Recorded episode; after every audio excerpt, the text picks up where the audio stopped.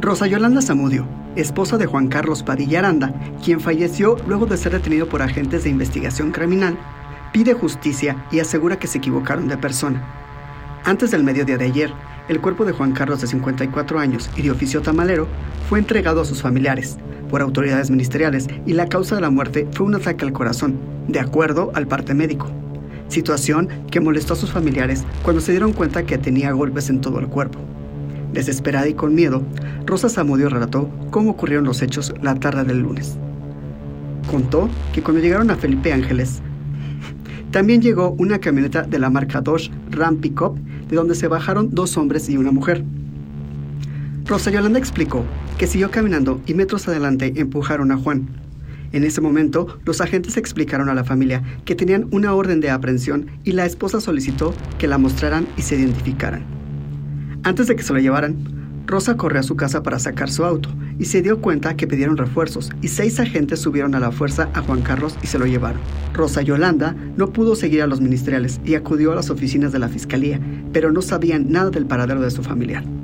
En redes sociales se dieron cuenta que trasladaron a un hombre herido al Hospital General de Celaya y al revisar la fotografía confirmó que se trataba de su esposo. Al pedir informes en el área de urgencias, familiares del comerciante fueron informados que falleció antes de que llegara al hospital. Juan Carlos Padilla Aranda será recordado como una persona alegre, le gustaba cantar y siempre tenía una palabra de aliento para los que se sentían mal. La esposa de Juan Carlos exige justicia y que se castigue a los responsables. Desde hace 30 años se dedicaba a la venta de tamales en varios puntos del barrio de la Resurrección. Cerca de 200 negocios de varios puntos del municipio cerraron sus puertas para exigir seguridad a través de los tres niveles de gobierno. Ayer se difundió en Facebook la iniciativa del cierre de negocios para exigir que el gobierno trabaje en materia de seguridad, por lo que ayer los comerciantes se unieron a la causa.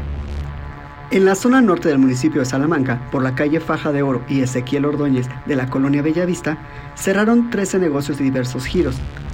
En los alrededores del mercado Tomás Esteves y dentro 10 del sector cárnico, de abarrotes y fuentes de sodas permanecieron cerrados mientras que en la zona sur del municipio fueron seis los que se sumaron a la iniciativa, entre ellos agencias de viajes y depósitos de cerveza. La alcaldesa Beatriz Hernández comentó que al paro de actividades también se sumaría la actual administración, ya que las peticiones de los comerciantes y ciudadanos son iguales a los que el gobierno ha externado hacia las instancias estatales y federales. En presidencia municipal solo trabaja personal de guardia, en horario de 8 de la mañana a 4 de la tarde servicios públicos, movilidad, seguridad pública, fiscalización, protección civil, sistema de emergencias 911 y desarrollo social laborarán de forma habitual. La Cámara Nacional del Comercio en Salamanca comentó que hubo un aproximado de 180 a 200 negocios cerrados tras esta iniciativa en redes sociales.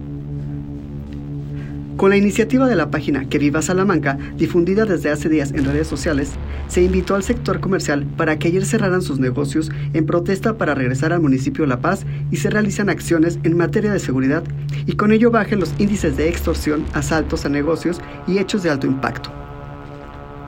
En entrevista telefónica, Francisco Javier González Mijes, presidente de Canaco, comentó que este cierre de negocios no fue orquestado por ninguna institución es importante recalcar que este cierre de negocios se presentó en la mayoría de las colonias del municipio, zona norte, centro y sur, así como el mercado Tomás Esteves.